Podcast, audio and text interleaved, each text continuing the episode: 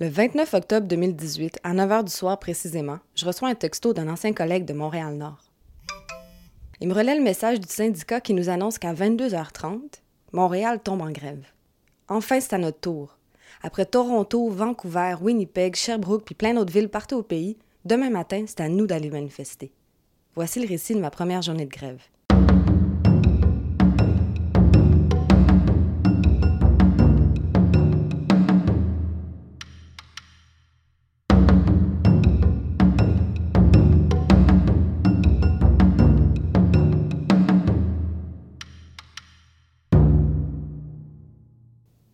Le 30 au matin, je décide d'aller piqueter avec mon ancienne gang de Montréal-Nord. J'ai passé plus qu'un an là-bas. Ces gens-là, c'est comme une famille pour moi. Je retrouve Joe Manise qui m'explique le but ultime du piquetage faire klaxonner les gros camions. Lui, il prend ça pas mal au sérieux.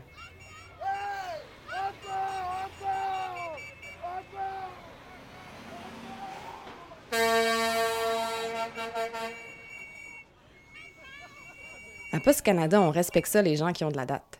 Fait que pour commencer, je donne la parole à mes petits vieux. Nos sympathiques employés. Et Post Canada, qui est très négatif à l'ouverture d'esprit. en tout cas, c'est ma dernière grève parce que je m'en vais à ma retraite. c'est pour ça qu'il faut manifester encore plus fort. Ben oui. Je suis là pour les jeunes qui vont continuer. Vous êtes venu pour un service aujourd'hui ou vous êtes venu vous Non, non, non, non. Moi, je suis comme nuit. Je pouvais pas venir tout seul, seul durant la nuit ici. Fait que j'attendais que les facteurs arrivent. Et me voilà. bienvenue. Puis vous, dans, le conflit de travail, ça serait quoi vos revendications principales? Euh, ben moi, je, écoute, je regarde ce que c'est que les facteurs ont tri, justement, les petits colis, les gros colis. Euh, je vois avec quoi ils partent le matin. C'est, écoute, c'est de plus en plus énorme, là. C'est beaucoup. Entre autres, ça. Puis, il me semble que ça fait un bout qu'on n'a pas eu une, bonne augmentation. Hein? Les avantages sociaux également, ça descend tout le temps. C'est pas correct. C'est ma... C'est ma troisième grève, je crois, ou quatrième, je ne me rappelle plus. J'ai arrêté de compter. Un conflit aux six ans, hein, à peu près, en moyenne. On est prêt? Moi, j'aimerais que, tu sais, qu'on n'ait pas besoin à se rendre à ce point-ci à tous les quatre ans. Tu sais, qu'on soit tous unis, compagnie, employés, union, puis de ne pas se rendre à ce point-ci, de faire des, arrêts de travail qui ne sont pas nécessaires, tu sais, de ne pas rendre de service au monde qu'on qu'on donne. c'est ça que j'aimerais, que ce qui se passe. c'est beau? on ne sait pas grand-chose. On ne peut pas dire grand commentaire parce qu'on ne sait rien de notre syndicat et rien des postes. c'est dur à faire un commentaire. À moitié de ceux qui contestent ici, on ne sait même pas pourquoi. Pour toi, Robert, et pour tous les autres qui ne sauraient pas, on fait la grève pour plusieurs raisons. D'abord parce qu'il y a un gros problème de surcharge de travail. Il y a des facteurs qui sont forcés de travailler de 10 à 12 heures par jour parce que leurs itinéraires tiennent pas compte de la hausse phénoménale de colis à livrer depuis les dernières années. Il y a proportionnellement une hausse assez inquiétante d'accidents et d'arrêts de travail, alors on veut améliorer les mesures de santé-sécurité. On veut une meilleure égalité des conditions de travail pour les facteurs ruraux dont les heures supplémentaires sont même pas payées. On veut plus de postes à temps plein, notamment pour les commis, parce que Post Canada privilégie la création d'emplois à temps partiel. Puis on veut des augmentations de salaire parce que ce qui a été proposé par l'employeur équivaut même pas à l'inflation. Mais tu sais que si tu as des questions, Robert, tu peux toujours demander à Jonathan, ton sympathique délégué. Toi, en tant que délégué syndical, c'est quoi ton rôle euh, dans la manifestation d'aujourd'hui? Euh, mon rôle, c'est de maintenir euh, les troupes pour qu'il n'y ait pas d'écart de conduite inquiétant. sinon, de motiver les gens aussi dans euh, dans la, manifestation, euh, que tout se passe bien, euh, alimenter aussi peut-être un feu si nécessaire car il fait froid. Pour les facteurs qui ont commencé il y a 20-30 ans, il y a pas mal de choses qui ont dû changer. On écoute Christian, le doyen de la succursale, avec ses 31 ans de service. On ne peut plus s'amuser comme on s'amusait dans le temps. Les gens étaient plus serrés, c'est serré. Maintenant, c'est me, myself and I. C'est quand même bien. Il y a quoi, 40 personnes, mais on est 60. Il en manque quand même 20. Ils vont peut-être arriver? Hmm, ça me surprendrait. Ça me surprendrait. Vous êtes très jolie, mademoiselle. On peut pas voir ça euh, dans l'émission. Non, non, c'est ça, c'est- c'est un visage anonyme. Ben c'est vrai, toute vérité est bonne à dire. Hein? Mais non, mais sérieusement, euh, peux-tu donner quelques anecdotes par rapport à comment c'était si serré avant? Ben tout le monde se tenait. Il y avait des activités d'organiser à tous les mois, des bowling, des. euh, l'été, on allait à la plage, on faisait du camping, on allait au théâtre ensemble. Il y avait des activités à tous les mois, les gens étaient tous là, tout, tout, le monde, tout le monde, tout le monde. Maintenant, on a de la difficulté à organiser euh, une cabane à sucre. Mais ici, euh, n'empêche que c'est c'est un bureau qui se tient là, par rapport à d'autres bureaux. Le- un des derniers, je pense, c'est le, comme le village d'Astérix. Hein? Il en reste un, c'est celle-là. Le- les gens qui partent d'ici, ils veulent tous revenir. Hein? C'est vrai, hein? Évidemment, je fais partie de ceux qui s'ennuient de Montréal-Nord. Je m'ennuie du rire de Manu, de l'humour d'Eddie puis de son dictateur imaginaire. Ah, ah, commentaire là sur le, le conflit là, c'est un beau conflit, ok? Moi j'aime ça, être avec mes collègues en train de faire du piquetage, parce qu'on veut faire avancer la cause des employés de la poste. En plus de ça là, moi là, tu sais, dans mon pays là, Ouabadou, il- quand il fait la grève là, ça se règle tout de suite. Mais ici là, je vois que l'employeur là, c'est c'est du mauvaise foi. Il veut rien faire, il veut pas s'occuper de nous autres. Donc, tant aussi longtemps que la situation perdure de même, on va continuer à faire du piquetage. C'est le seul moyen de pression qu'on a pour faire avancer la bonne cause. OK, ma belle? Je m'ennuie des conversations autour de la machine à café. Je m'ennuie des grandes gueules du bureau qui étrangement ont rien voulu savoir de parler dans mon micro. Je vous aime, vous êtes chaleureux, mais là il commence à faire froid. Jonathan, on commence à être euh, dû pour un feu, là. Moi, je sais, mais on trouve pas de baril suffisamment gros et euh, métallique pour euh, concevoir un tel feu. Avant de partir, Shane, sa pancarte en plastique puis moi, on se laisse sur une note positive. On sent le vent dans l'air. Oh, le vent est fort. Le vent va tourner Le vent va, le vent va tourner en notre faveur. en notre faveur. Sentez le vent, il arrive. So, so, so.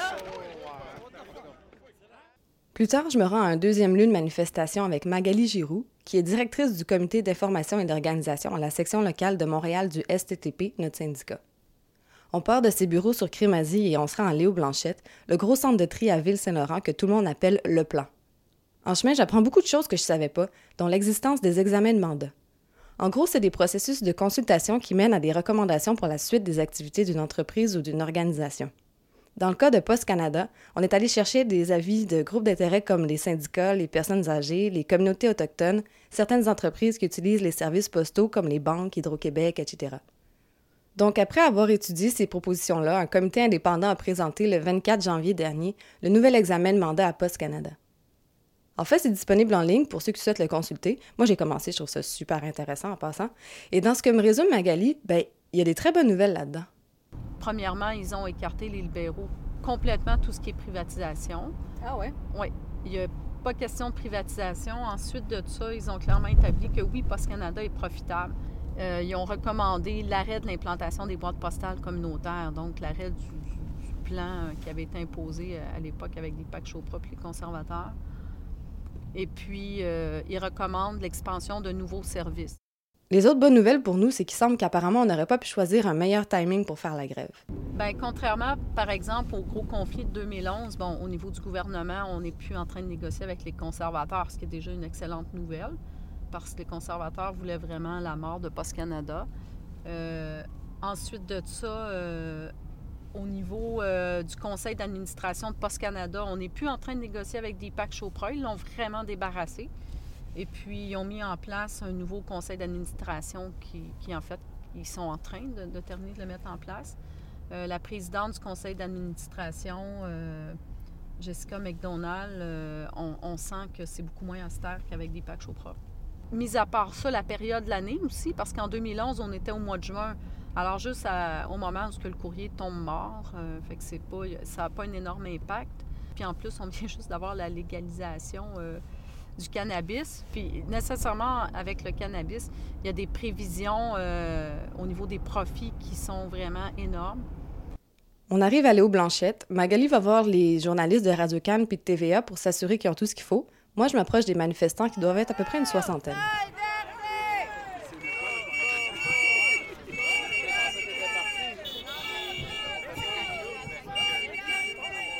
En tout cas, pour les facteurs qui subissent la surcharge de travail, on peut dire que la grève est meilleure pour la conciliation travail-famille. La feuille, elle alimente le feu, mon gars, ici. Ils sont là. Pourquoi manifeste? Je sais pas. Parce, parce qu'on n'a plus de Sous. sous. C'est vrai.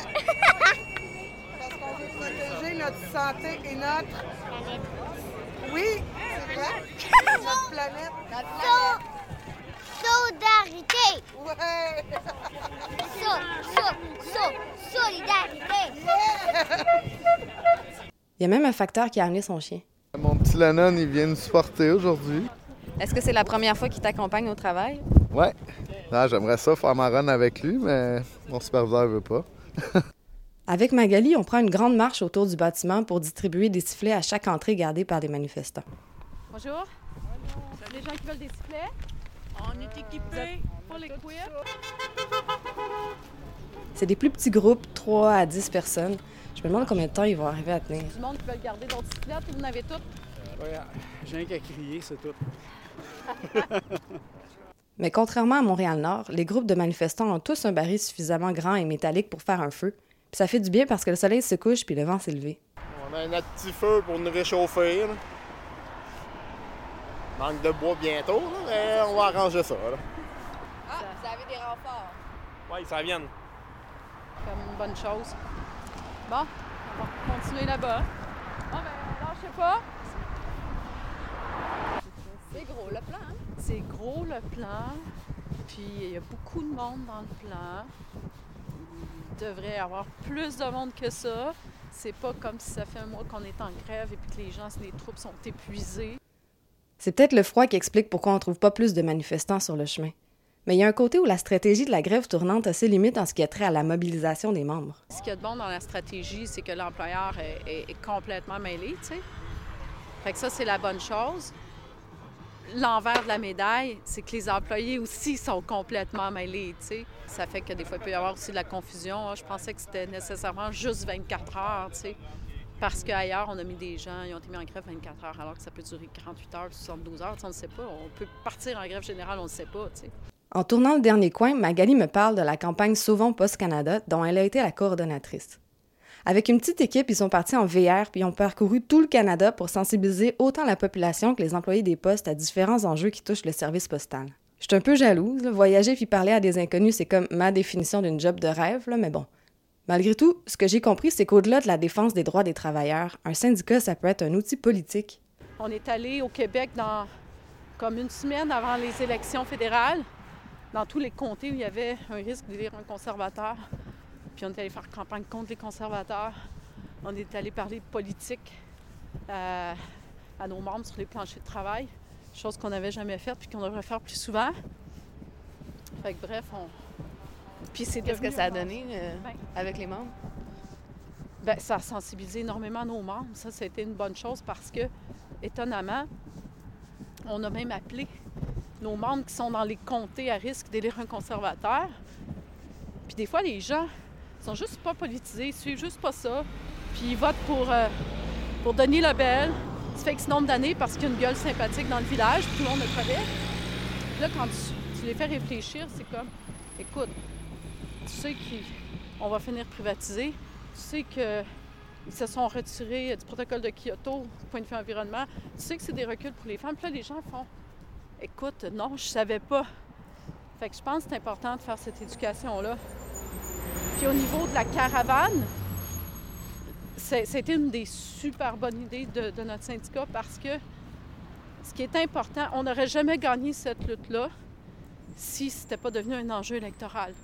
Parce que si on est juste le syndicat à dire il faut pas couper la livraison à domicile, puis Post Canada est rentable, dans la tête des gens, ça va pas rentrer.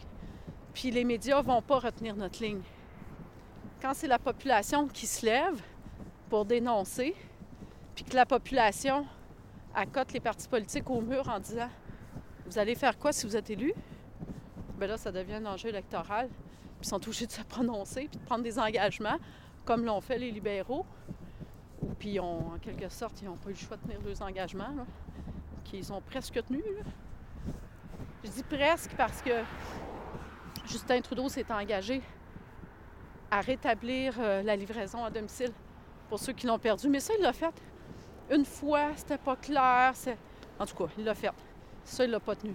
Mais s'est engagé à stopper l'implantation des boîtes postales. Ça, ça a été tenu. Puis il s'est engagé à faire un examen de mandat en bonne et due forme. Ça a été tenu. Maintenant, le reste est à suivre. là. On, est, on a les deux pieds dedans avec euh, la négo. Il a dit qu'il ne s'interposerait pas dans notre processus de négociation collective. On va voir. On est revenu à notre point de départ et j'en profite pour interroger à nouveau quelques grévistes. Un des gros points, c'est surtout l'écart salarial avec les nouveaux. là. Notre batch de jeunes, on est rentré à 19, là, à quelques mois de, de ceux qui, étaient à 24. là. Et Ça fait quand même une grosse différence. là. Mais la charge de travail, là, que les routes soient bien évaluées. Puis euh, plus souvent, en fait, que les colis soient. Les valeurs de colis soient mises à jour le plus souvent possible. Toi, tu livres combien de colis par jour, tu dirais? Ben, moi, je suis temps partiel, fait que j'ai pas tant de colis. Là. Ça, ça tourne autour de 30, mais il y a des routes que c'est vraiment ça qui est le problème. Là. Ça fluctue. Là. Avant, c'était des périodes là, juste à Noël, mais maintenant, c'est à l'année longue. C'est ça qui est le pire. C'est de pas savoir à quelle heure tu finis, là, surtout pour les temps pleins. C'est ça qui est le pire. là. Ou les temps partiels, en fait, bon, ils savent jamais à quelle heure ils finissent. Ils sont obligés de livrer tous leurs colis. Fait que les routes temps partiel à colis, c'est plus des routes temps partiel. Ils travaillent plus que 8 heures. là. Fait que, ils sont forcés à le faire. C'est ça qui est. C'est surtout ça, là. Pas savoir son horaire de travail, c'est ça qui est vraiment le problème. Comment sont forcés? Ils sont obli- t'es obligé de finir ta route. Quand, quand tu commences ta route. Fait que tu sais à quelle heure tu commences, mais tu sais jamais à quelle heure tu finis. Ça, c'est un peu embêtant. là. Tu t'exposes à quoi si tu la fais pas? Ah, des sanctions disciplinaires, là. Tu vas être rencontré, une lettre au dossier, puis après, ça peut être gradué euh, jusqu'à de la suspension. là. Pour les premières journées dans une carrière de facteur, pour moi, c'est mémorable. là. Il, se passe tellement de choses bizarres, puis on vient tous d'un milieu différent.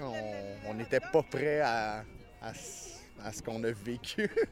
c'est ben, man, glisser en bas des escaliers, euh, pas rien dire parce que tu veux travailler, puis euh, t'as mal aux genoux. euh, pas prendre tes pauses, marcher des kilomètres à pu finir, puis te perdre dans des quartiers qui sont ridicules, mais tu ne reverras jamais.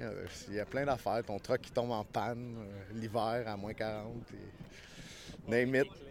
T'embarrer dehors, ouais, c'est- écoute, il y a tout. Là. Tu peux- tu- tout peut t'arriver au début, puis c'est, c'est fantastique. Si tu passes au travail, par exemple, ça va mieux après, là, mais il faut que tu y arrives. Là. Puis c'est quoi les enjeux principaux dans le plan? Dans le plan, on a majoritairement un problème du côté des effectifs. On est beaucoup trop de temps partiel. Il y a beaucoup trop de place pour des postes à plein temps que l'employeur refuse complètement de remplir alors que ces jobs-là sont disponibles. Euh, il, y a, santé et sécurité, c'est un gros problème. Je pense que c'est pas du tout le même aspect pour les facteurs qui, eux, sont en surcharge. Nous, c'est vraiment plus au niveau de la pression qu'ils nous mettent. Puis ils banalisent un peu les, les normes de santé et sécurité en nous disant tu sais, quand, quand il arrive des erreurs, ben oui, mais tu sais, on, est tous humains, oui, mais c'est parce que quand un stop, ça fait brûler automatiquement. C'est parce qu'on a des stops à l'intérieur, parce qu'on travaille avec du véhicule motorisé, puis a des piétons. Puis euh, c'est un de nos plus gros combats en dedans de faire respecter les stops. Puis ils nous disent, ouais, mais tu sais, ça arrive, on est humain, ça arrive qu'on les voit pas. Ouais, mais quand tu le vois jamais, puis que ça fait 10 ans que tu fais le même job, on a un problème. C'est moi qui risque de se faire frapper. Puis si nous autres, on attend pour pas se faire frapper, ben là, on se fait chialer après parce qu'on bloque le chemin. Fait que c'est. c'est des choses comme ça qui n'ont pas vraiment de sens, mais que. On, on essaye de corriger ça un peu. C'est pas nécessairement évident. On regarde quand on était jeune, moi je me rappelle jeune, le facteur passait chez nous, il avait le temps de s'arrêter, de nous jaser, de, de, nous parler, puis tout ça, puis de s'occuper des gens. Même souvent, les facteurs euh, sont dans situation qui, eux, voient le pouls de chaque porte. Hein? Je veux dire, une madame, il est habitué de la voir tous les jours, mais quand il ne la verra pas pendant deux, trois jours, cette dame-là peut se poser des questions et dire comment ça se fait qu'elle n'est pas là? Elle est peut-être malade, elle est peut-être tombée. Puis souvent, c'est arrivé qu'il y a des facteurs qui ont, je veux dire, euh, pas résolu, mais qui ont euh, comme allumé une lumière en disant Oups, c'est pas normal, là. Cette personne-là, je la vois pas. Là. Et là, les sirènes annoncent qu'un drame est sur le point de se produire. Quelqu'un, on sait pas qui, mais on se doute que c'est l'employeur, a appelé le 911 pour dénoncer le feu qui brûle illégalement dans un baril. Là, la nuit est tombée, il fait moins quelques degrés. Il y en a qui s'apprêtent à manifester pour une bonne partie de la nuit. Non! Non! Barbecue's over.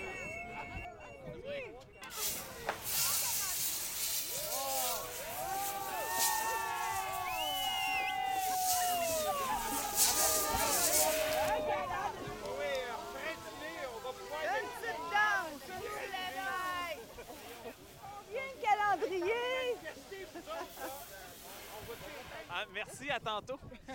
Pour moi, c'est pas facile parce que j'habite à Berthierville. Donc, euh, je suis partie de loin. Puis là, ben, une grève, c'est sûr que ça m'arrange pas, mais je suis solidaire avec les, tous les membres de mon équipe et euh, de tout Post Canada. Je souhaite que ça se règle le plus rapidement possible parce que l'hiver va arriver puis on va avoir frais dehors. hein. Surtout s'ils euh, ils éteignent nos feux, là. Oui, c'est ça. La police, elle a éteint le feu, mais là, il y a sûrement des petits, des petits boy scouts qui vont pouvoir le rallumer.